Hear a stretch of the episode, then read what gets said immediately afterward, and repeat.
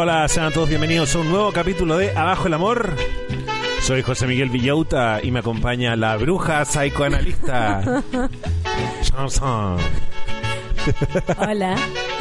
Chanson resolverá todos tus problemas amorosos. Constanza Michelson.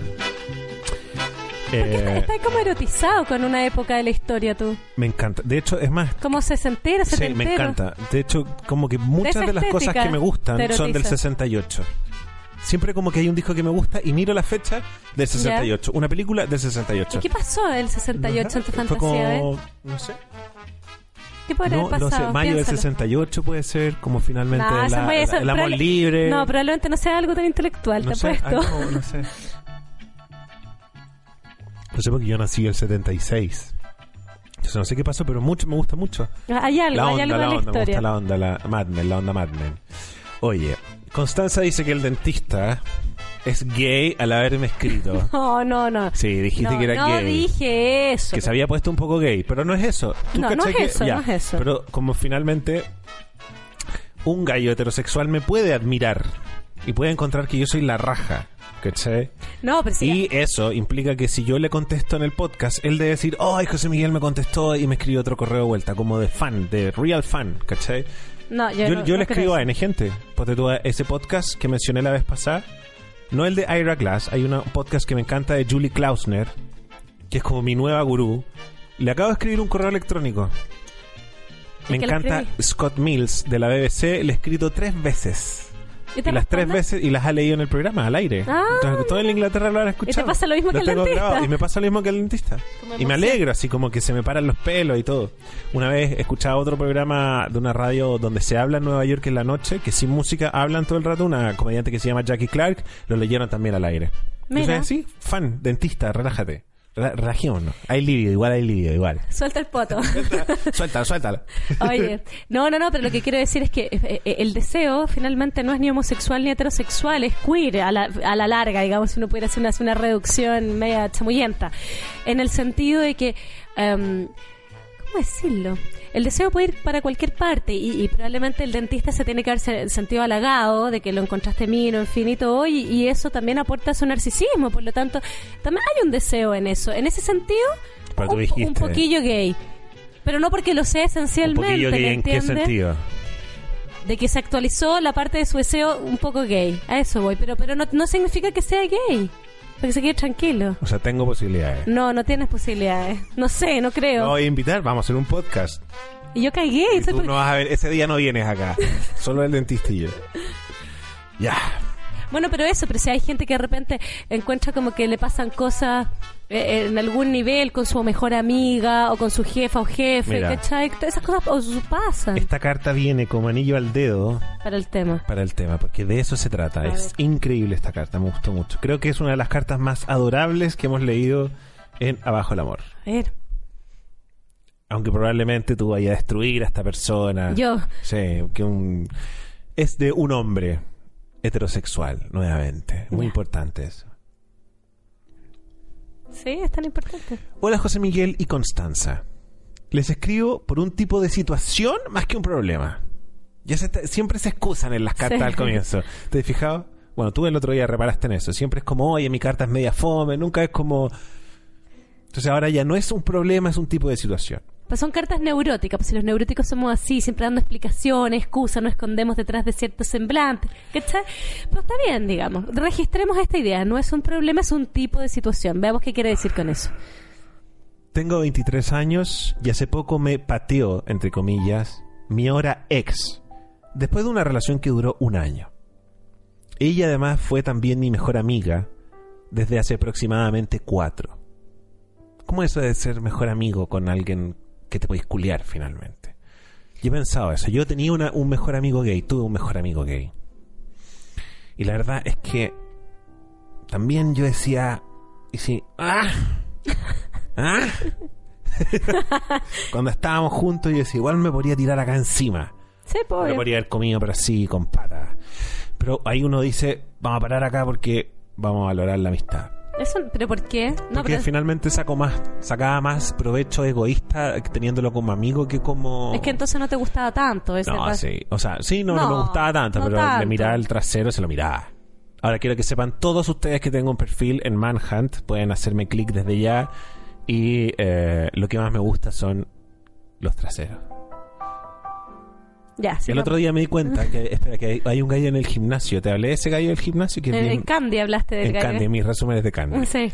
Que caché, que me impresionó porque me di cuenta que se depilaba el pico. Ay, no. Sí, y es horroroso. Y yo dije, "¿Y porque yo no miro los picos, miro los potos. Mm. ¿Cachai? Nunca sé como, ay, lo tiene grande, no, no, los- no, no me fijo en eso. Y sé que hay gallos que se fijan en eso, gallos gays. Mira. Ah. Así que si no tienes trasero, do not bother.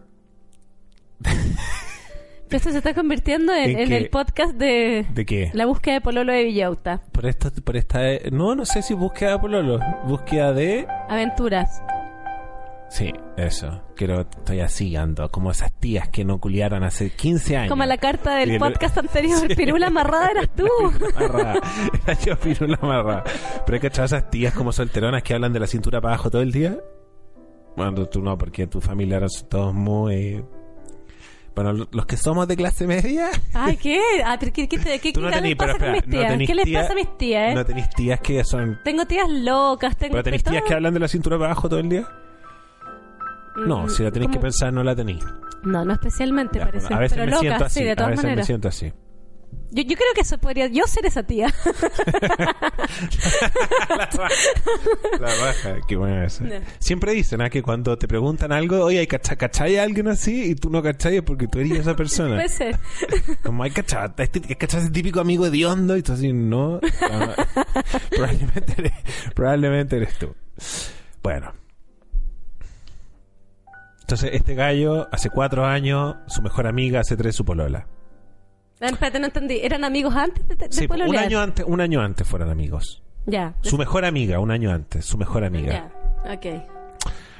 El asunto es que siento que soy muy femenino a veces en las relaciones. Ah, perfecto. Usted tuvo suerte en el fondo. Porque los hombres que se hacen tan amigos, ese como el, el típico hombre amigo, de, y, y- siempre es como amigo de las mujeres del curso, ¿cachai? En fin, y no hace como la fraternidad con los hombres. Ahí le- hay algo que le cuesta, no sabe qué hacer con su pene.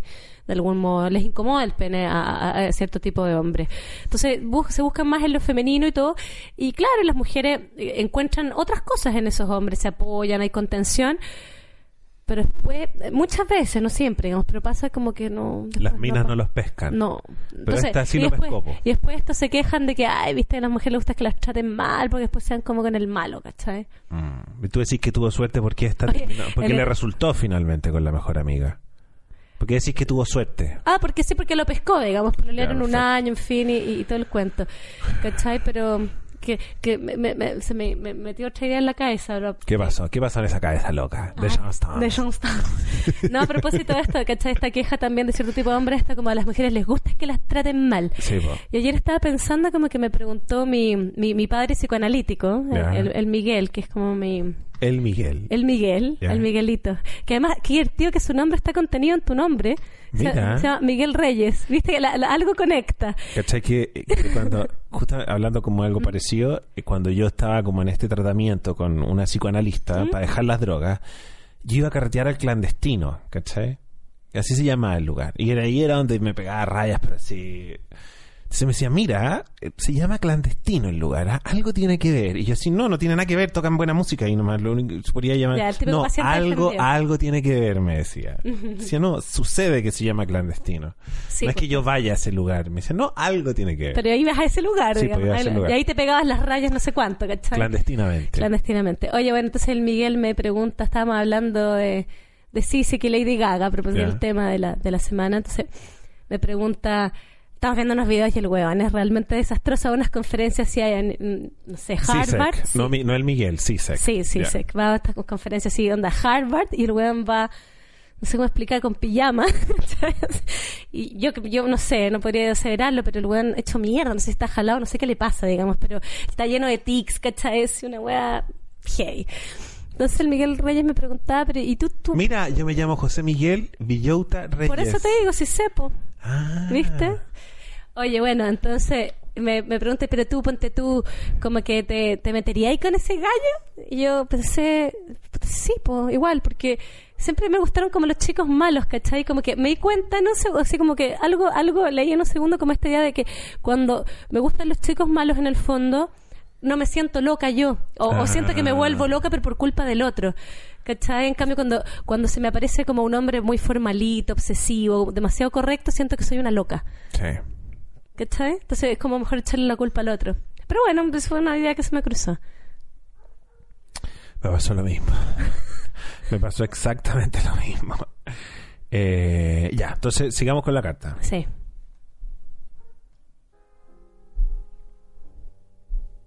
El asunto es que siento que son muy, femeni- muy femenino a veces en las relaciones, lo que me ha llevado al fracaso. ¿Viste?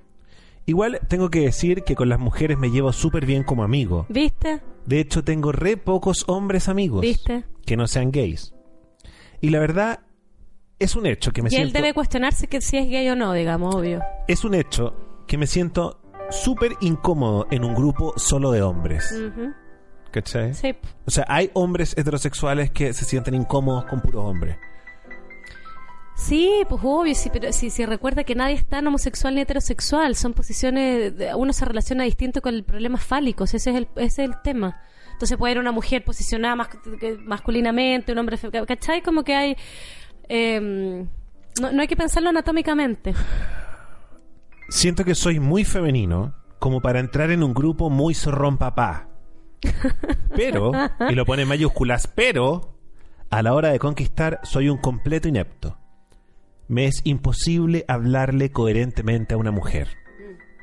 Entonces por eso le debe resultar mejor siendo desde la amistad, es decir, como entrando desde la lógica de responder a lo que él supone que las mujeres quieren. ¿Me, me entendí? Que la, más bien la lógica masculina es de no darle en el gusto a una mujer, es más bien como, mira, mira lo que tengo, y ¿cachai? Te muestra su, no sé, su carrocería, ¿cachai? De distintas maneras. Es decir, seduce a través de su tener. Perfecto. ¿Cachai? Cambio, probablemente él intenta la otra estrategia, que es tratar de seducir a propósito de lo que él supone que una mujer le pide. Perfecto. No es que él tenga, no, no lo tiene, ¿cachai? Perfecto. Debe tener su, su... De tenerlo chico, dices tú, el pico chico, ¿lo puede tener? Puede tenerlo, No, puede, se cae la posibilidad. no, hay un, no. mira, un 50% de Ah. posibilidad. hay un 50% de posibilidad de que es harto. Bueno, me de que despertaste pico con esa idea, fue como una mala pesadilla. mala pesadilla. bueno. ¿Existe la posibilidad? No, no tiene nada que ver con el tamaño. ¿Con qué tiene que ver? ¿Qué iba a decir? No, no, porque que- no sé, eh, algo en relación quizás, no, no sé, a veces eso tiene que ver, a veces, ¿ah? como con, con estas madres demasiado fálicas, padres como ahí como que aparecen como nada para, para la madre, ¿cachai? Entonces no saben desde dónde actuar desde lo masculino. Perfecto. ¿Me entendí? Cuando tengo este tipo de intenciones, es decir, de conquistar a una mujer, me siento muy niño o poco macho. Sí. Mira, otra otra cosa, perdón que interrumpa No, tanto, dale, pero lo dale, había dale. Si pensado- eso se trata. lo- hoy día estaba viendo Willy Wonka ¿Ya? y... ¿Cuál? ¿La nueva o la antigua? No, la nueva. Ah. ¿Ya? Ah, ah, está como mi mamá, ¿cachai? No, es que me gusta la. Es que encuentro que la antigua, la antigua es preciosa. Es 10 es diez veces mejor.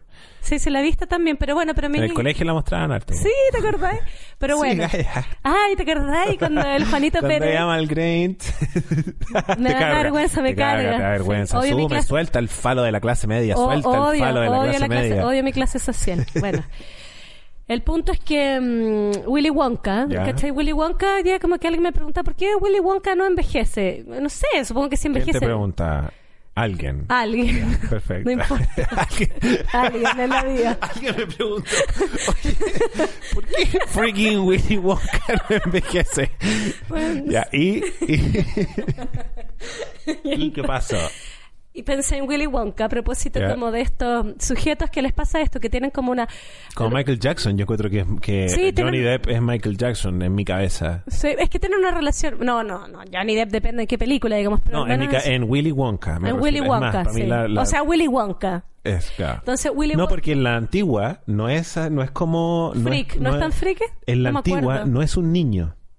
En la antigua es un gallo misterioso que observa. Ah, claro, este es más niño, ¿cachai? En este es Michael Jackson todo el rato. Sí.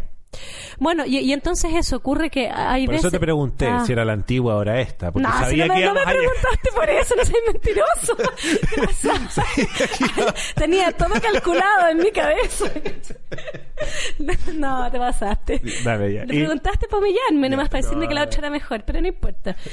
Bueno, en nuestra competencia histérica, cosas que pasan. Pero ya, entonces, we pensé en Willy Wonka, este, que no crece, ¿cachai? Como en estos sujetos que, claro, que, que, que efectivamente tienen como una dificultad así libidinal y eso se, se, se expresa también en su corporalidad, en su imagen corporal, como que no les salen músculos, ¿cachai? Como que no crecen. Y de repente algo, algo cambian subjetivamente, de repente, no sé, encuentran una mujer o un hombre o lo que sea, pero como que se sexualizan y crecen, güey. Sí. Y tienen, no sé, 25 años y ahí crecen. ¿Cachai? Y Tiene mucho que ver con su posición subjetiva, lo que pasa con el cuerpo. Yo creo que me Eh, pasa su- eso a Sí. mí, en lo personal. Que, ahora creciste. No, pues yo creo que podría crecer, podría crecer mucho más. Pero ¿cómo más? No, ah, ¿Cómo más? parece como que cacho, como ponte tú tengo dos poleras y una de ellas de los pitufos, ¿cachai? ¿Ya? Y como que a veces me voy, voy en el ascensor y me miro y digo como tengo 35 freaking años. no tengo que usar polera de los pitufos. Ya. Sigamos con la carta. ¿Ya? Cuando tengo este tipo de intenciones me siento muy niño o poco macho. Oye, me acaba, es- acaba de ser lo me- dije ¿Qué, qué, no, qué dijiste? No, ¿Qué- que dije poco macho y me salió lo menos poco macho. o poco macho. Ah, poco macho. De hecho, en mis últimas tres relaciones, dos de un año y una de dos. ¿Ah? Ah, ya. Dos de un año y una de dos. Sí, pues ha tenido dos relaciones de un año y una de De dos. dos. ¿Qué, qué está hablando? Ellas han sido las que me han conquistado, entre O comillas. sea, se lo agarran, ¿cachai? o se han tirado conmigo. Sí. Es por eso que cuando estoy solo me siento frustrado a la hora de escoger la mujer que yo quiero conquistar, sin desmerecer a las que se han fijado en mí y me han conquistado. Que, que atento ¿ah? en decir eso. ¿Por qué? Porque podría haberse ahorrado esa frase, pero lo pone y se sin desmerecer a Ah, las mujeres como... o sea, pero está marcando que las desmerece, po. Ah, tú dices que la... la Es como cuando es como cuando tratáis de decir algo ya y la, y la, y la querís tapar algo y la seguís cagando. Y que- no, es que no es que no es que no es que te encuentre guatón. Debo decir también que a veces me han atraído hombres, sí, obvio. pero es una cosa de ideas y admiración. Sí, per- per- De hecho, los gringos tienen un nombre para eso que se llama man crush. Que es cuando te gusta. Pero es que, ¿sabéis que A los hombres les gustan los otros hombres. Finalmente, por eso se hacen mejores amigos. Y estos yuntas que son yuntas y que Es son. decir, siempre hay lío homosexual, po, pero oye, el ejército. No, perfecto, pero cuando tú veis estos dos super amigos que no se separan nunca y son yuntas, son porque se gustan. Si finalmente nadie Pero está si- con, si nadie está con un amigo, con su- Obvio. nadie va a estar Tiene con que su- haber líbido. Sí, po. Para que le gusten Pero ese libido no significa que se, que se, que se anden queriendo meterse los Love picos en sus hoyos. Sí, claro, claro. En sus sueños, de repente uno puede soñar como con esas cosas, ¿cachai? ¿Me entendí? Como que, eh, como que en el sueño aparece sin filtro, si tú querís, pero no, no hay que Sí, asustarse. pero nadie va a tener un mejor amigo que no te guste finalmente. No, a po. la larga. Sí, po. ¿Cachai? Obvio. Es más, Toda la estoy- razón. tú me gustas. Claro, obvio. entendido, ¿no? Y Ay, yo por, me fin, imagino- por fin lo dijiste. Si es que tengo una amiga, por fin lo dijiste. No, pero es que es verdad, yo tuve una vez un pololo, mi Ya. primer pololo, que tenía amigos. ¿Cachai? Y me decía, obvio que me gusta, me Obvio, decía. po. Si me llama la atención, me- eh, me- como me decía, relájate, si estoy contigo, pero a mí me gustan las personas. Cuando tú elegís a un amigo es porque ese amigo te Hay gusta. libido, Claro. obvio, algo, algo te tiene que llevar ahí. Oye, es que tengo una amiga, la, la María Olga, una colega, que siempre hizo como que yo me declaro contigo en el podcast y tú no me yo no no. Sí. Es porque lo tengo claro. Ya. Es porque lo tengo súper resuelto. y así vamos. dale. Entonces, le han atraído hombres, pero es una cosa de idea y de admiración, así que tranquilos, ¿ok? Te pueden atraer otros hombres, dentista que estás escuchando, suéltalo. Vamos a hacer el podcast. Nunca he tenido una experiencia gay y no me interesa porque la verdad es que odio la fisonomía masculina. Y a la vez me encanta, pero me encanta la femenina. Me encantan las minas. Lo digo esto fuerte porque lo pone en mayúsculas. Me encanta con dos A al final. Sí, como pero- me pero- encanta. Sí, pero tiene dudas, que no, no pasa nada. Si uno, eh, lo que hay que entender es que uno, que uno tenga dudas, digamos, respecto de su posición sexual, no pasa nada, no, no te hace ni, ni hetero, ni homo, ni nada. Que la- más Eh, bien sí, que, las eh. que las viva, que las desarrolle, que no se asuste. Si no hay que asustarse. Y eso es Y eso le pasa a mucha gente. Absolutamente. Es natural. Absolutamente. Es más, uno a veces ha soñado que tiene sexo con parientes cercanos de la con, con familia. parientes. Sí, con parientes. ¿Por qué? Que se te salió divertido. No, Sí. pero es que a veces uno sueña que tenéis sexo con tu mamá o que tenéis Sí, que, que eso es lo que tapaste con parientes. Que no es como con la tía No, lejana. pero a todo el mundo le pasa. vieja, a todo el mundo le pasa. Sí, obvio. Little Monsters. Little no se asusten. No, don't. Me encantan las minas, me encanta el cuerpo femenino. Ah, sigue con la wea ya. Los culos redondeados que recuerdan a la fertilidad más que a las tetas. Pero cachai que el culo redondeado también puede ser. Tú, tú, tú- tú lo decías hace un rato, mí me digamos. encantan los culos ¿Cachai? Los culos finalmente es de hombre y mujer. Me notizan, me vuelven un poco loco. Es casi como que estoy todo el día pensando en sexo, en Pero, mujeres. pero cachai que está, está justificando su Fantaseo temor. con gente de la tele, con gente que veo en la calle, con amigas, con amigas de amigas y así. Claro, está justificando su temor finalmente. Sí, pero eso no quiere decir nada. No, nada. No quiere, eh, no quiere decir que sea que seas gay, que seas como un gay en potencia. Mira, si lo que, lo que hay que entender es que tiene problemas con que no sabe cómo ser un hombre. Si no importa que le guste la mujer el hombre, no importa eso. Lo que importa es que no, no sabe desde dónde ubicarse como hombre. Para ir a otro, a otro hombre o para ir a una mujer, si no importa. Si no- el problema no es lo que le gusta, el problema es cómo desde dónde ubicarse él masculinamente. ¿Cachai, no? Es tanto lo que me gusta el cuerpo femenino que también Pero espérate, es que hay algo importante, es que ¿sabéis qué? Porque de repente ahí, a propósito de esos temores, la gente se confunde, ¿cachai? Que cree que si, si eres un hombre y por ahí de repente como que te atrajo otro hombre, entonces tú, ¿qué? ¿Eres una mujer? No, po, eres un hombre igual. bueno, ¿Me yo entiendes? cuando le conté a mi papá que era gay me dijo, "Ya, pero no te vayas a vestir de mujer." Sí, pues, está esa idea. Heavy Y, y otras, a otras personas también les ha pasado. Además, una vez vi un, un programa de MTV donde los hijos le contaban a los papás que eran gay y el papá también le decía, ya, pero no te vayas a vestir de mujer. Claro.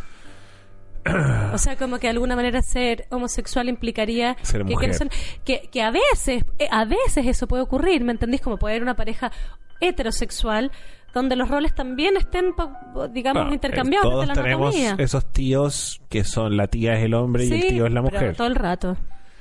Eh, bla, bla, bla, bla, bla. Es casi como que estoy todo el día pensando en sexo, fantaseo con gente de la tele. sigue ya.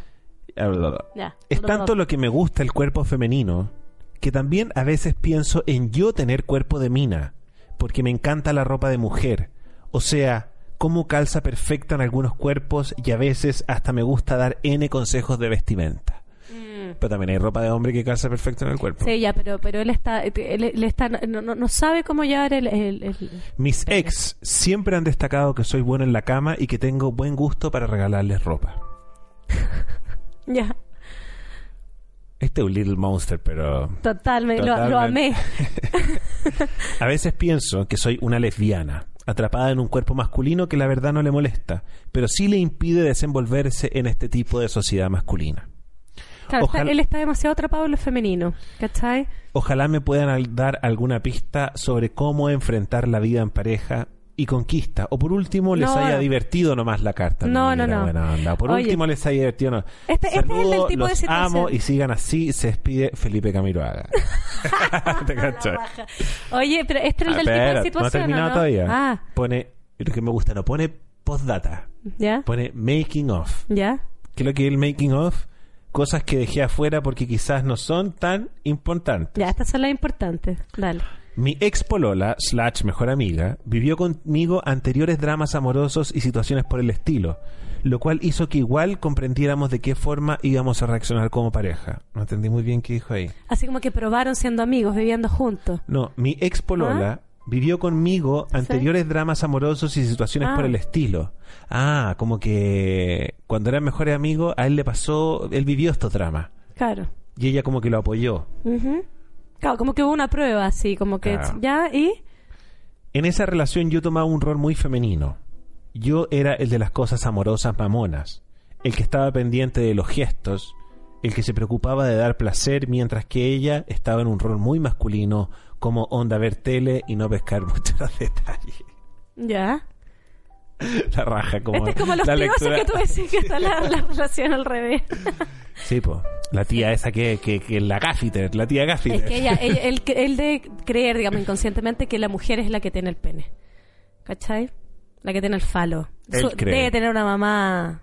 Gaffiter, una mamá esa que, que te arregla el califón, la, la típica tía No, así. no, como- la que la que porta la ley, pues la que te dice que el papá un- no sirve para nada, que los hombres son una mierda, y que ¿cachai? Entonces ahí el, el niñito hombre no sabe para dónde apuntar, Ya. ¿me entendí? Las preguntas son entonces, Dale. antes de este making of, el Dale. making of que acabamos- Felipito. De Felipita. De Felipita. Ojalá me puedan dar alguna pista sobre cómo enfrentar la vida en pareja. O conquista. O por último les haya divertido nomás la carta. A ver, No, pues se lo dijo, po. ¿qué cosa? Ah, el- ya terminó el making of. Sí, terminó ah, todo. ok. Yo creo que en este caso, Felipe, yo creo que le haría súper bien hablar con alguien que fuera, un analista. No, no porque tenga, Pero- como, como él dice, un problema, es un tipo de situación. Es una situación, no un es problema. un tipo de situación, pero que Pero supera... aquí yo no veo ni un problema. En buena onda, me estoy... eh, me estoy- Yo sí, yo, yo, más ¿Qué que- problema puede tener? Más, Más que que un sea- pro- no, pero si es que lo que pasa es que uno no va a un analista porque tenga un problema, así que resolver y normalizarse. No olvídate. Sino que a veces hay que hablar de ciertas cosas para entender un poco, digamos. Él tiene que, de alguna manera, como, como ver desde dónde se va a ubicar para relacionarse. Está medio perdido. Pero él está mal ubicado. Sí, pues, no ¿Por qué sabe está mal ubicado? Porque no sabe para dónde. No- no- es decir, no sabe cómo, cómo. Pero no podría ser el consejo como... A ver. El consejo no podría ser como... Compadre, disfrute la vida desde donde está. Es que me tinca que no lo está, no lo está pasando tan bien. ¿Por qué? Porque no le resultan las relaciones de pareja, po. Ah. Eso, eso lo convoca a que, y se pregunta si, si es homosexual razón. o no, Su- su me gustan las su mujeres, me quiero es vestir que de no- mujer, no sabe. Su Y- problema es... Espera, espera, quiero dejar en claro que no hay Vale. nada... Me, me carga ponerme como en esta situación así como progresista el peo. Pero no tiene nada de malo que queráis vestirte mujer, no tiene nada de No. malo que te gusten los hombres No. en términos de la idea. El problema aquí es que tú te angustiáis porque no podéis conquistar a las minas finalmente, como lo ponéis expresamente en tu carta. No sabe cómo ser un hombre, Ya. ¿cachai? Eso. No, no es que haya una forma de ser un hombre, en absoluto. Pero, pero, él, di- pero él siente que hay algo ahí como que le falta, no sabe dónde agarrarse, le falta ahí como el anclaje simbólico. Y para eso hay que hablar. ¿Cachai? Hay que hablar un poco, en fin, uno, uno se va armando, va construyendo ciertas cosas y, y va viendo para dónde y, y cómo.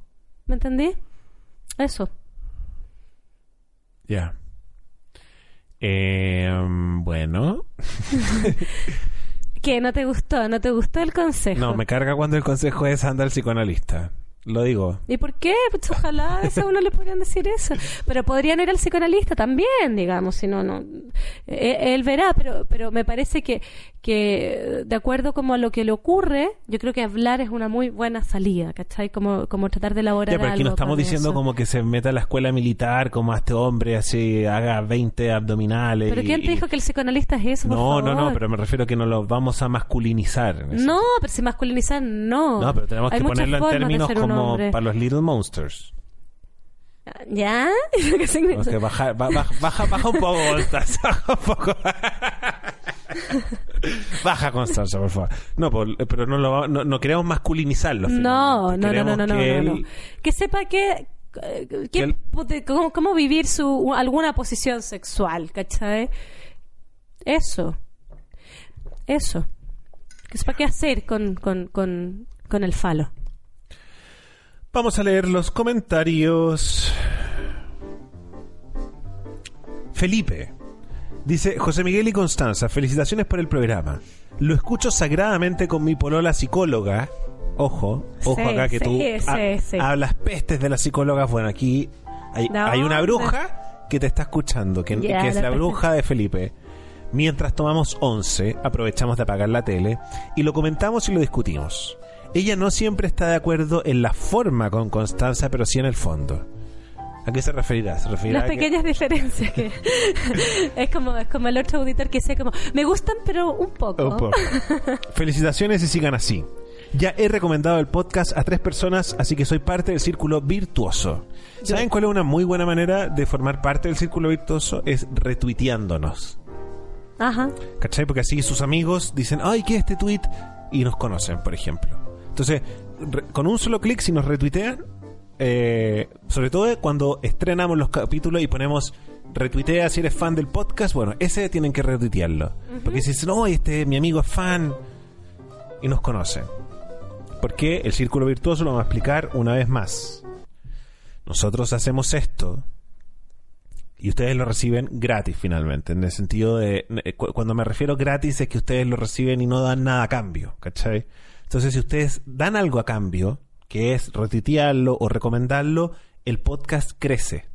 Y como crece, podemos hacer un podcast mejor para ustedes. ¿Me entienden? ¿No? Entonces el círculo virtuoso. En oposición al círculo vicioso, que es que ustedes finalmente reciben esto gratis, no dan nada a cambio y el podcast lo comienza a escuchar cada vez menos gente y el podcast se acaba.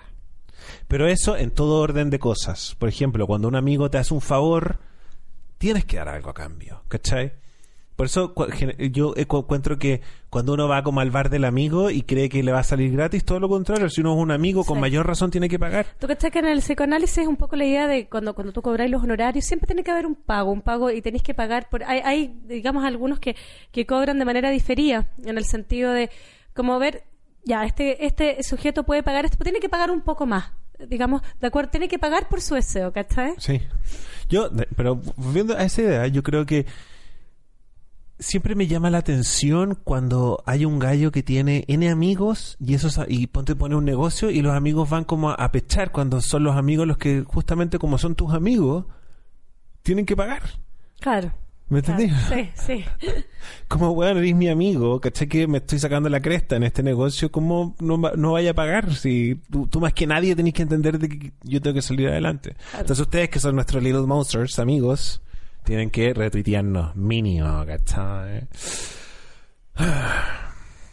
¿Qué más? Eso es un comentario. ¿Qué? Ah, no, pensé que se acababa. ¿no? Ah, ya. Ya. Soy un huérfano de con el dedo en el ombligo y echo de menos la risa de la tute. Esa es una muy buena invita que podríamos tener. ¿Quién es? Es una niña con la que yo hacía un podcast y nos reíamos mucho. Ya. Daniela Cruzat, muchas gracias Constanza por la participación en el evento. Fuiste todo un acierto como expositora. Sin duda no hubiera sido lo mismo sin ti. ¿A dónde fuiste a exponer? Ah, ¿Dónde oye, andaba súper amorosa la Daniela Cruz. ¿Dónde andaba? John Stans andó por la quinta región. Ya, ¿y Oye, lo pasé súper bien. Me invitaron los alumnos de Relaciones Públicas del DUOC. ¿Ya? Hicieron un evento que se llamaba 8.9, el terremoto de las comunicaciones. Ya. Y me invitaron hace varios meses atrás. La Daniela, que es auditora del, podcast. Entonces, súper divertido porque me invitó y me pone, ¿de qué te reí? Ya. No, ¿de qué te reí? La que me llamaste el día antes y me dijiste de qué hablo. Sí, vos. ¿Pues ¿De qué hablo? Así como, tienes que hablar de esto. ¿Te sirvieron mis tesis o no? Eh, No las pescaste. No, es que es ¿Qué fue lo que te dije? Lo que te dije yo era que finalmente era como ver, por- Pornografía. era como ver pornografía, ¿no? Que uno no podía desengancharse de las imágenes del desastre. No, no, no hablé de eso. ¿Sabes que Armé Ah, una, me, me, me sirvió para armar un argumento súper bonito, digamos. Bueno, me, me invitó la Daniela, entonces... ¿Cuál me- era el argumento? Ya, pero deja, porque Ah, parte, este, este, tiene que ver con la invitación, po. Entonces me escribe, me pone, ya se trata de esto, que sí, y la verdad es que yo le contesté, y van a exponer expertos en este tema. Yo les respondo, la verdad es que no soy experta en este tema, no sé qué decirte, digamos. Eh, eh, porque ir a hablar como del trauma, el terremoto, no, no, no, no, no me da lo que me motivara. Entonces, verdad es que le dije, le, le sugerí, le recomendé, yo tenía un, un compañero de universidad que era bombero y psicólogo. Entonces él armó todo. Mm. que- Ah, te, te encantó. Sí. Ya. Humberto. Oye, bueno, entonces el Humberto Marín hizo un... Siempre se metió como le encantaba como la, la weá heroica, y la emergencia, no sé qué, y armó como un, un tema con la psicología de la emergencia, y ahora le va la raja. Entonces cuando salen los cuando hay desastres de verdad, o catástrofes, sé que él habla, ¿cachai? Él va a los medios y todo, y le dio súper bien. Le dije, él es el experto en esta cuestión. Entonces me responde la Daniela, no, queremos que vengas tú porque eres mujer. Ya, y ahí me encantó. Entonces, bueno, de ahí me agarré y dije, bueno, ¿qué diría una mujer? Al menos una mujer lacaniana sobre esto. ¿Y qué dijiste? ¿Cachai? Bueno, y ahí me acordé, de, me hice una pregunta, digamos. Dije, bueno, hace una pregunta estúpida, porque cada vez que, que la pregunta, digamos, me responden con tono de que pregunté una estupidez, ¿cachai? Una pregunta de mujer, digamos, no desde lo experto. Entonces, me preguntaba, bueno, ¿por qué en los medios chilenos, digamos, lo que se resalta en una primera instancia es puta, los saqueos, lo que se cae, la falta de resolutividad técnica, mientras que en Japón aunque hubiera, me entendís, una catástrofe nuclear inminente, mostraban o lo que resaltaban los medios era eh, la civilidad, la organización, el respeto a la autoridad, ¿cachai? Ya. Sí, cada vez que preguntaba eso, todos me respondían, puta, obvio. De hecho, me lo preguntaste a mí. ¿Y qué me Te respondiste? dije que este país está lleno de monkey. Ya, eso mismo, todos me responden eso, que somos unos indios, que Sí. Ch- Chile es una mierda. Y dije, puta, ¿de dónde viene esta ideología de la vergüenza, de que Chile es una mierda? Y ahí yo tengo una otra colega, la Evelyn, que está trabajando una tesis de la Violeta, sobre la Violeta Parra y la cultura de la vergüenza también, como a propósito de la música popular. Y, y ella me, me llevó, digamos, a leer, ¿tú cachai de Gabriel Salazar? Un historiador chileno ¿Ya? y que él trabaja una cosa que muy bonita que se llama la historia, la nueva historia social. Y en el fondo él dice, hay que hacer historia de los que nunca han tenido historia en Chile. ¿Cachai? Trabaja este día de la cultura de la vergüenza. Entonces, él plantea que hay toda una mm, conformación social en la estructura, digamos, del pueblo chileno, donde en principio estábamos como fuera del ideal, así, es decir, la, la- los pueblos indígenas no se organizaban así como el imperio azteca, ¿cachai? Sino que era una cuestión mucho más dispersa, más plana, horizontal, en fin. Lo- los españoles que llegaron acá parece que eran medio escuma, digamos, porque Chile suponía que no había nada. Entonces, en principio, la weá parte como somos una mierda. Sí. Sí, es más, yo estaba pensando, déjame hacerte Dale, como sí. que yo como buen eh, progresista eh, admiro mucho a los judíos y los judíos que llegaron a Chile son los menos progresistas. Hasta en eso estamos afuera del ideal. Claro, entonces cuando tú estás fuera del ideal, en todo orden de cosas, cuando tú Claro, te- Y volviendo un poco Ah, al tema de la marcha gay que hablamos en el podcast anterior, ¿Ya? que la mayor, como los avances progresistas en las leyes, en todos los países desarrollados, los han puesto los judíos, ¿cachai? Los judíos... Ah, no sabía. Sí, pues los judíos, lo escribió la Susan Sontag, ¿Ya? los judíos ingresan al establishment, así como el gay ingresó al establishment a través de la peluquería y la decoración, que así Ya, fue, sí, así fue sí. como históricamente conocieron a la señora de alta clase social. ¿cachai? Perfecto. Los judíos ingresaron al establishment a través de la reforma progresista. Fue así como perfecto. dijeron, ah, estos gallos, siéntense acá con nosotros. Los, judíos, así como, bueno, intelectuales, ahora ingresan como a la cultura popular a través de la comedia, pero en nuestro país, los judíos que llegaron Bueno, son bien son bien... igual que el resto nomás, po. Ya. No estoy hablando en contra de los judíos, estoy hablando en contra de los chilenos. Si ese, lo bueno, bien. ese, ese es el punto. Sí, pues la, la conformación social toda esta mezcolanza chilena. Entonces, él plantea que, bueno, frente a todo esto, en todo orden de cosas, psicoanalíticamente, si tú lo pensás, cuando tú estás en referencia a un ideal, y cuando tú sentís que no estás a la altura de ese ideal, eh, pues tú cuando tú le preguntáis algo a un profesor que suponís que él sabe todo y que tú no sabes nada y que tu pregunta va a ser estúpida, te ponís rojo, vergüenza. Mm, ah. ¿Me entendés? No estar a la altura del ideal. Entonces, además, este Salazar plantea que bajo los ideales portalianos, ¿cierto? Como que sella una cuestión así con fuerza de ley, como eh, los valores son o la ética es más bien como el autoritarismo, el orden, el progreso económico, ¿me entendés? Entonces hay como todo una, hay todo un orden social que queda exento de, de, de significantes, de palabras, no se representa en nada, sino que es, el lumpen, ¿cachai? Sí. El bajo pueblo, dice Salazar.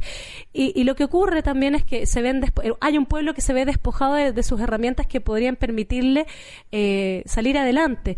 Y la vergüenza se, tú la podéis ver en, en el lenguaje, en la pronunciación de la CH, ¿cachai? O sea, como que lo que lo, que lo chileno es una vergüenza. Sí, la pronunciación de la CH, la música popular, eh, puta, la, la, el complejo con, con nuestra estatura, con nuestra est- estructura física. Es La, chicos y la ensalada de tomate con cebolla. Somos picantes, chicos, feos. ¿Me entendís que hay como Mm. más... Se te despoja de lo, de lo que podría ser lo propio. Mm. Y eso como, como algo a favor, más bien.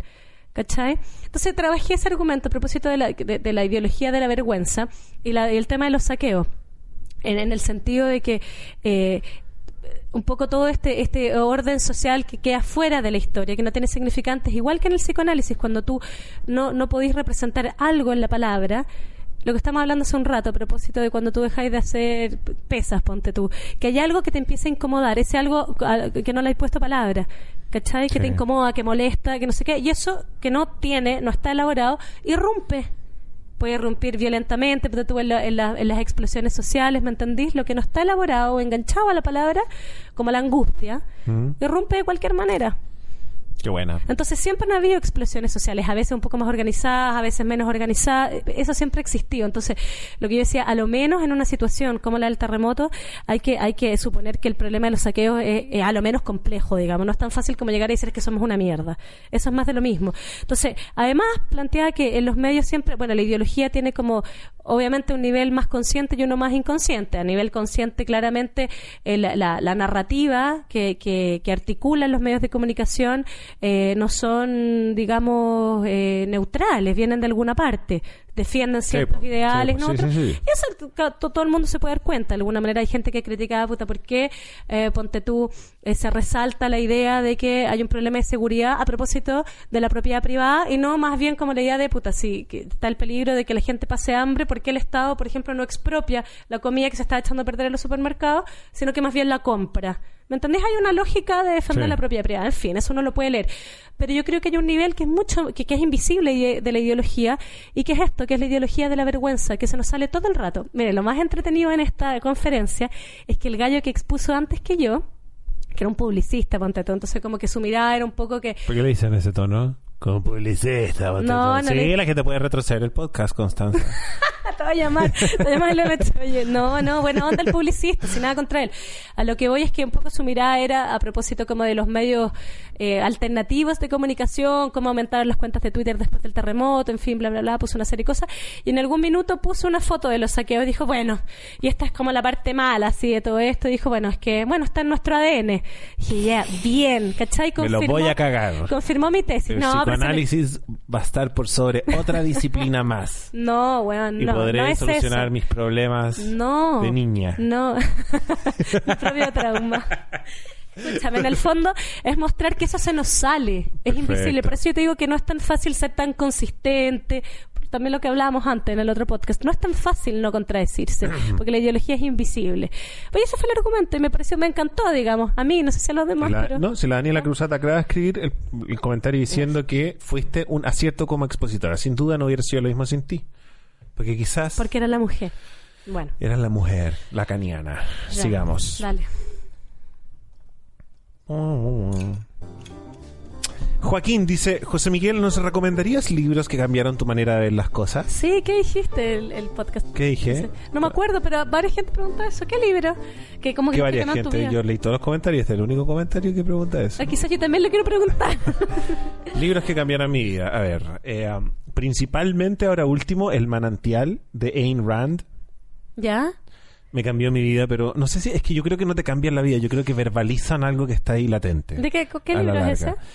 Ayn Rand es básicamente una escritora. Lo que pasa es que si ustedes se meten a internet, Ayn Rand van a llevarse una pésima eh, lectura de ella porque lamentablemente el último periodo de Bush los republicanos más republicanos la utilizaron como insignia de como insignia de y los primeros eh, meses de Obama, cuando él trata como de instalar este nuevo sistema médico. Y creo que Ayn Rand adquiere una lectura distinta en Chile que en Estados Unidos, que en otro lugar. Eh, Ayn Rand habla básicamente... es que mucha gente me va a odiar. No importa, dale. Habla básicamente sobre el individualismo. ¿Ya? Y sobre el egoísmo, pero no sobre este egoísmo eh, como pecado finalmente, sino que sobre eh, el, el, valor del individualismo y de lo negativo que es el colectivismo. Y yo creo que en este país vivimos un poco eso. Creo que el colectivo, mm, eh, que finalmente todo, desde mi punto de vista o desde mi prisma, todas las todo el fin de las discusiones que yo tengo terminan teniendo como argumento que, bueno, es que lo que pasa es que somos católicos. ¿Cachai? Entonces creo que eh, en un país como Chile, eh, el grupo no puede estar por sobre el individuo si el grupo es católico. Y por católico ustedes saben lo que me entienden. No, estoy ofendiendo a los bautizados finalmente. Ustedes saben a lo que me refiero si me conocen y escuchan este podcast. Si el grupo eh, termina siendo discriminador, si el grupo termina siendo levantando ideales discriminatorios, ¿me entendido, no? Sí, pero la, fue pero, la, la- pero la respuesta es el individualismo o la respuesta es atrever, atreverse a como a, a- a romper con. ¿Le viste mi último post? ¿Viste que también hablo No, pero es que también es que eh, Nunca lo, pero lo leíste, No, Te lo- no no leí. leíste, pasan y pasan las semanas. Bueno, Ayn Rand también mucha gente la odia porque junto con eh, Es que eso puede ser muy mal interpretado, ¿cachai? No, a la, la luz de la ideología. Sí. Y, Pero- pero el punto es y que- ella escribe El manantial es un libro la raja porque cuenta la historia de un arquitecto. Es justo cuando está como el paso de la arquitectura, por decirlo de alguna manera, no quiero usar la palabra clásica, pero de...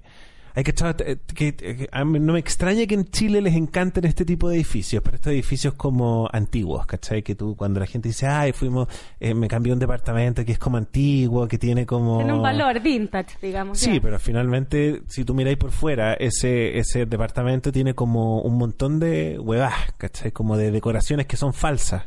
¿Ya? Como pilares que no están sosteniendo nada. ¿Te has fijado? Esos típicos Sí, pro- eso. como que en Fachada, Providencia. fachada. Fachada, que finalmente que, que- que arriba de la ventana tiene como unas cosas que supuestamente... Unos rulitos así. unos rulitos, sí. Y, que, y, y eso es mentira, porque no, no son, son, son, son cosas impostadas, ¿cachai? Ajá. Entonces, y cómo la crítica de que aparece en el libro, o sea, hay un diario donde los críticos tienen columnas y cómo finalmente esa crítica defiende este tipo de arquitectura eh, y es la historia de un arquitecto que es totalmente modernista, ¿cachai? Y que su visión es que la belleza de las cosas tiene que estar respecto de su funcionalidad.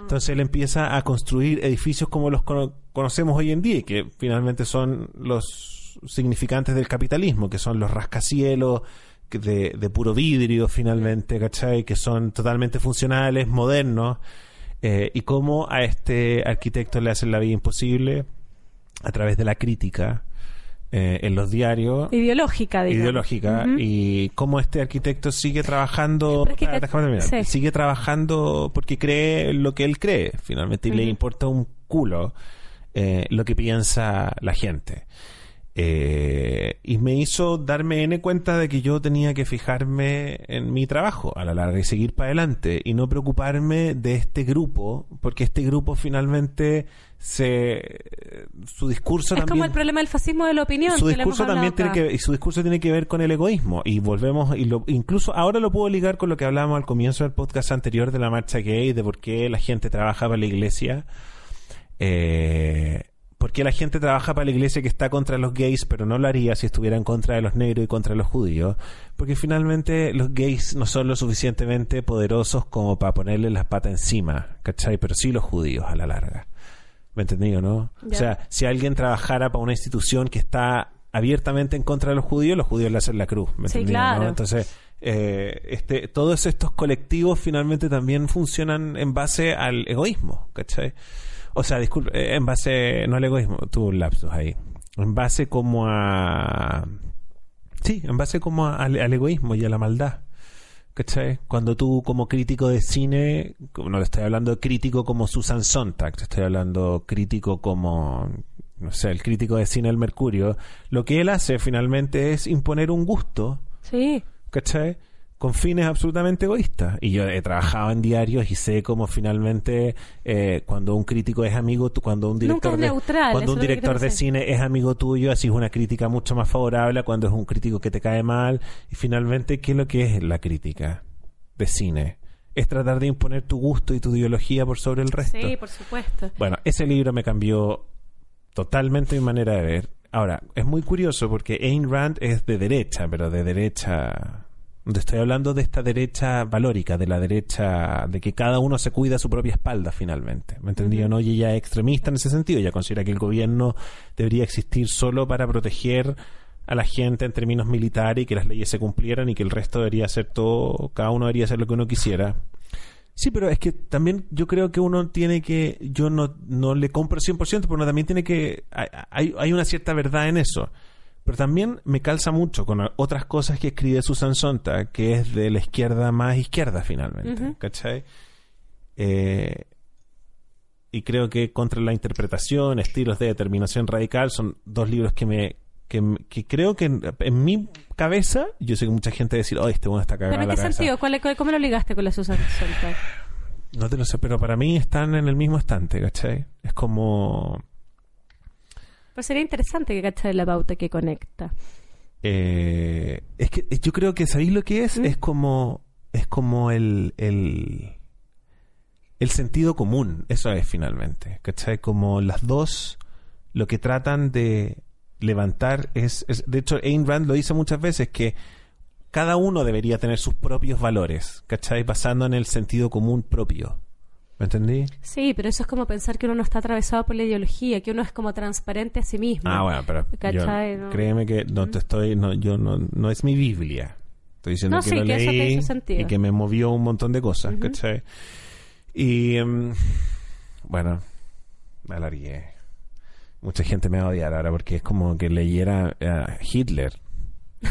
Te lo juro. Es como si leyera. Para mucha gente que, de hecho, todos mis amigos me mandaban durante, porque obviamente cuando Bush la tomó como, o estos Referente. republicanos la tomaron como insignia en un montón de revistas como la Squire, escribían. ¿Ella está viva? No, se murió hace Ah, o sea, no pudo tampoco defenderse en ese Eh, qué, digamos. No, y tú podéis ver las entrevistas de YouTube y la, la mina es un cerebro, ¿cachai? Y todos mis amigos me mandaban los links así como, mira, tu escritora Ayn Rand. Y yo como, ya, bueno. Y ahí, como igual, ahí viví como lo que era finalmente ser un individuo con ideas minoritarias frente como a al bombardeo del resto, ¿cachai? ¿Te hace sentido lo que estoy diciendo Sí. o estoy hablando muy en complicado? No, para nada, es que yo, yo creo que tiene que ver con lo que hemos hablado acá del fascismo de la opinión, esta idea como de pronto de, de, de- de refugiarse en ciertos semblantes ideológicos para ocultar la propia división, ¿cachai? Entonces como eh, apresuradamente soy de un lado, soy del otro, No, y lo que eso anula es como, como, como alguna discusión Es que ahora te no es binaria, ¿cachai? Que no que es te- como los interrumpa, porque- Me disculpo, dale. Otro libro que me cambió la cabeza, y este sí que es totalmente lo que podríamos llamar de izquierda, ¿cachai? Que es No Logo, que lo escribió Naomi Klein, que habla Ah, sobre el, el capitalismo caníbal. Y te lo juro que, de verdad, nuevamente, eh, Naomi Klein y Ayn Rand se las pongo en el mismo estante. No sé, no puedo mentirte, ¿me entendí o no? Y no puedo como, he tratado como de decir por... Y el otro día descubrí que hay un movimiento que se llama, porque me acordé de la revista Ajo Blanco, que era una revista española que yo leía cuando pendejo y como que me creía como agrandado, ¿cachai? Eh, y el director de la revista Ajo Blanco forma parte de un movimiento que se llama el sindicalismo anárquico, ¿Ya? ¿cachai? Y eso, yo como que dije, esto es lo que yo pienso finalmente, que el poder está en los trabajadores sin intervención del gobierno, ¿cachai? ¿Sí? que el poder está en la autogestión y en la dignidad de los trabajadores. Y eso es lo que presenta, o por lo que pelea, yo creo, Naomi Klein en su libro No Logo. Y es también lo que postula Ayn Rand, que cuando el gobierno o el colectivo se mete en tu vida, se termina metiendo. Ayn Rand, ahora para que entendáis, es una mujer que se tuvo que escapar de la Rusia soviética. Sí. Eh, Entonces ella vivió como lo, lo, lo, lo terrible que es la izquierda cuando se degenera. Sí, por ¿Cachai, o no? Y ahí, y ahí es donde yo tengo como mis dos puntos de vista finalmente, que yo sé que... Pero la- ¿cachai? Que no es la diferencia entre el indi- siempre hay una tensión entre el, el individuo y la cultura, digamos, pero pero pero yo creo que el, el error sería pensar como que la respuesta frente a este problema con el colectivo, que yo creo que es el problema con la ideología, la ideología binaria, que es como, bueno, tú te representas en este lado o te representas Ah, sí, en el otro. absolutamente, Y no hay eso otra es, posibilidad. eso es. ¿Cachai? Que la, la salida no necesariamente es ya me quedo solo, sino que es, es- es como también poder enfrentar, es como lo que nosotros hemos dicho acá, Hidroaicén, y que es como espantoso que uno diga, bueno, eh, eh, ¿por qué uno tendría que tan apresuradamente decir que no? Digamos, ¿cuáles son las razones? En fin, ¿cachai? Como que uno... eh, hay, hay esa tendencia a tener que identificarse a un lado y de manera binaria. Eh, ¿Me entendí? Eso. Y bueno, y a propósito de Lady Gaga, ¿tenemos tiempo lo dejamos de nuevo para el otro No, no, podcast? tener que dejar para el otro. Ya, es que tiene que ver con esto. Ya, para el otro lo dejamos. No, Again. para el otro. Bueno, pero ¿entendís lo que te quiero decir Sí, finalmente? pero- sí, creo que sí. que eh, y ahí es donde cuando yo encontré eso de hecho como que me pegué con, hay que estar cuando te pegáis como esos binge en internet que te ponía a leer así así clic ¿no? y llegáis como a otra wea más Sí, profunda sí, todavía bueno el sindicalismo anárquico que es que porque también en esa idea y con esto termino eh, en esta idea de hacerte cargo de tu hermano que es como el ideal socialista ¿cachai? Eh, te empezáis a hacer cargo de tu hermano, pero termináis también como haciéndote cargo también de lo que ve, de lo que escucha, de lo que piensa, ¿Me entendí o no? ¿Dónde está el límite de que, que... Por supuesto, ¿Me claro, o no? sí, o sea, pues. sí, claro, te, eh, te empiezo a entregar comida, te empiezo a entregar ropa, después te empiezo a entregar... Es que cambia, es como lo- eh, esto que decía la Cultura, pero espérate, ¿cachai? cambia, cambiáis el amo, pero sigue la misma estructura. Sí, po. Eso, eso es lo que pasa en la lógica como- binaria. Es como, ya, entonces ahora somos eh, la izquierda de derecha, la derecha de izquierda, y empieza a funcionar del mismo modo, pero con otros nombres, con otros contenidos, con otros actores, Bueno. pero en la misma estructura. Susan Sontag, Naomi Klein y Ayn Rand eh, son una respuesta a esto. ¿Cachai? A una lo hace desde la izquierda y la otra lo hace desde la derecha. O, te lo voy a poner la frase de otra manera. Una lo hace contestándole a la izquierda y la otra la hace contestándole a la derecha. Ahora, Ayn Rand es, es conocida porque ella escribió el libro de ensayos de donde como que nace el capitalismo moderno que conocemos hoy en día. O sea, mucha gente... Y otro libro que escribió Ayn Rand que se llama La Rebelión del Atlas, que este lo odian más todavía, que cuenta la historia de un país donde los, los inteligentes comienzan a ser agresivamente... eh, les comienzan a cobrar muchos impuestos. Entonces deciden todos los inteligentes irse Mm. de ese país. Y esa sociedad queda... se va a la chucha. ¿Cachai? ¿Me entendí o no? Lo que postula Ayn Rand finalmente desde la extrema derecha. Eso que me estáis mirando con esta Que es cara. una, sí, pues una metáfora de, Sí, es la me- de- extrema del derecha. odio al socialismo brutal. po, weón. Lo que postula Ayn Rand es que una persona inteligente y capaz lo único que necesita para salir adelante es que nadie se le cruce. ¿Cachai? Mm. Y en ese inter- y en estas intervenciones del Estado hay muchas posibilidades de cruza. ¿Cachai? ¿Me entendido, no? Y acá lo vimos heavy, o sea, yo te puedo decir de que yo ponte tú cuando hacía stand-up, eh, tenía que competir con miles de obras financiadas por el Estado, aprobadas porque tienen que ver con la línea de lo que pensaba el Estado, ¿cachai? Eh, y entonces est- estos discursos como independientes, que, que no eran pro Bachelet, por ejemplo, yo no, ¿me entendí o no? Que no eran Sí. pro lo que Bachelet quería mostrar como cultura, estos discursos independientes terminan siendo ahogados, ¿cachai?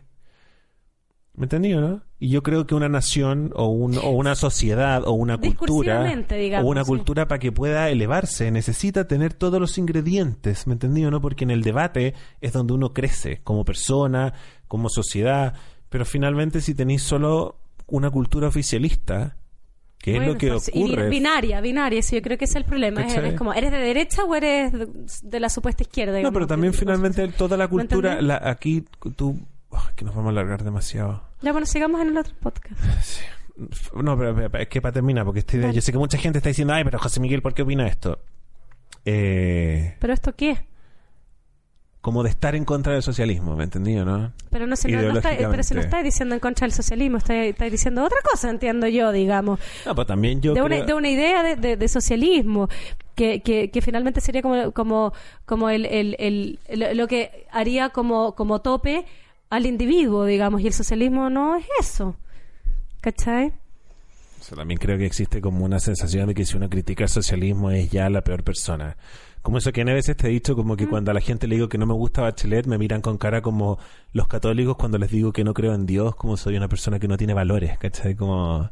Sí, pero eso ha ido cambiando. Yo creo que cada vez es más posible decir que uno no cree en Dios y que no le gusta Bachelet. Entonces tengo la sensación de que finalmente los dineros culturales o los dineros que generan cultura no terminan gravitando alrededor de las personas más inteligentes y capaces, sino que terminan gravitando alrededor de quienes... eh, de, eh, de quienes Reproducen un discurso. un discurso y se terminan ganando fondos del gobierno porque el gobierno considera que estos... ¿Cachai? Pues tú ahora estaba leyendo una, una niña, Paloma Beitelman, que es una tuitera muy influyente, que decía que para que existieran medios alternativos eh, se tenían que fomentar eh, los medios de barrio y había que eh, generar políticas públicas para que se generaran esos medios de barrio y no- a mí no me parece que tiene que ser así porque el No a gobierno través de las no a través no po. porque esos esos esos esos esos, medios de barrio tienen que ser autogestionados Sí. ¿me entendí? Pero, pero ¿cachai? Que el problema no tiene que ver con el individualismo. No, no, tiene que ver con, yo, yo lo llamaría como de- con el postestructuralismo, esto que hemos hablado a propósito de la Judith Butler, lo que vino a decir el derecho a aparecer, que no todo pasa por las instituciones, sino que, de alguna manera, uno puede tomarse ciertos espacios. ¿Me entendí? Y, y tiene, y, y uno puede también tomarse ciertos discursos. Ese es el punto, que no, no hay que esperar hacerlo a través de ganarse el fondart o el... Es así. O sea, aquí ser. no- como final no, no existe la autogestión, ¿cachai? Entonces la cultura no es no sé, no autogestionada. creáis. Hay, hay, ciertos, yo creo que hay sí, pero no es la no es, no es el, El, medio independiente no es el que la lleva. si. No es como nosotros. Bueno, es que nos- no es como... ¿Qué somos nosotros? No, nosotros que estamos haciendo este podcast y no nos hemos ganado ningún fondo de nada y nos endeudamos para comprarnos nuestras cosas. ¿Me entendido, no? Sí. Pero aquí, eh, entonces nosotros sí podemos ser totalmente independientes, ¿cachai? Claro. ¿Me entendí? Bueno, no sí. sé. Sí. Eh, me llama, Ya. por ejemplo, mucho la atención de que... Ya terminemos este podcast. Bueno, no, pero no, ya termina. No, de que en todos los años de esta cultura Bachelet, la raja, ¿me entendido, no? Que, que yo encuentro que ella es una persona que le hizo daño a este país, finalmente. Dale, ¿por qué? Porque encuentro que eh, atrasó el progresismo. Creo que ella no, no gastó nada de su capital político. Es que eso es lo que pasa, yo creo, cuando hay gobiernos que ya se no hubo ningún documento, no hubo ningún documental, no hubo- durante el gobierno de Bachelet, los derechos humanos nunca significaron las reivindicaciones de las minorías sexuales, nunca. No, pues fue un gobierno del nunca quedó mal con nadie. ¿Cachai? Es que eso es lo que empieza a pasar cuando ya Y nadie eso es por porque el colectivo Presiona. está- no, no presiona, el colectivo que por, por, por, por ley está por sobre el individuo es católico, es conservador. Entonces, por eso te digo que Ayn Rand acá en Chile tiene otra lectura que en Estados Unidos. Bueno, vamos a terminar. Ok. Estamos terminando el podcast del día de hoy. Nos fuimos en la larga, nos queda otro más. Ah. Cuídense, chao, chao. Chao. Jumping Jiminy, hot diggity, hot ziggity zee. Holy popcorn, golly, wow, I gotta get that man for me. Great Scott!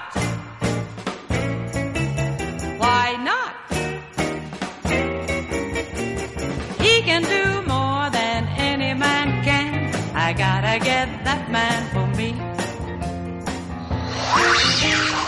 Leaping lizards. Look at that man go. Suffering sunfish, what a physique. You ought to see what he can do. He goes through walls and he walks through space, or anything you want him to. Zowie.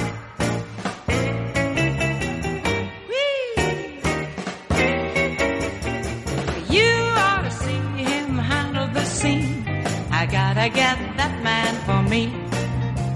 Slump, splat, biff, ah, ow, the bravest man in town. Whack, oof, crunch.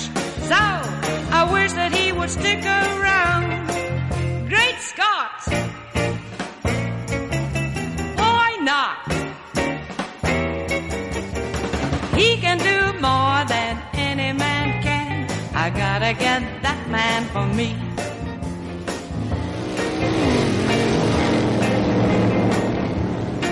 Little does he know I've been hiding in the trunk.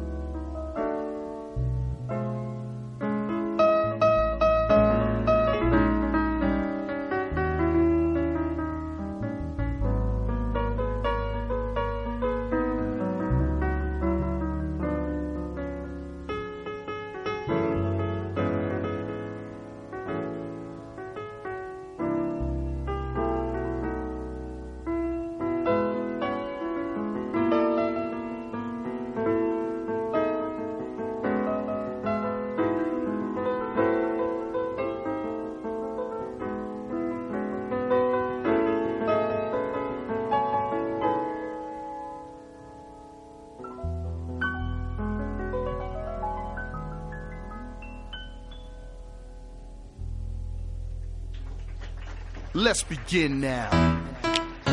360.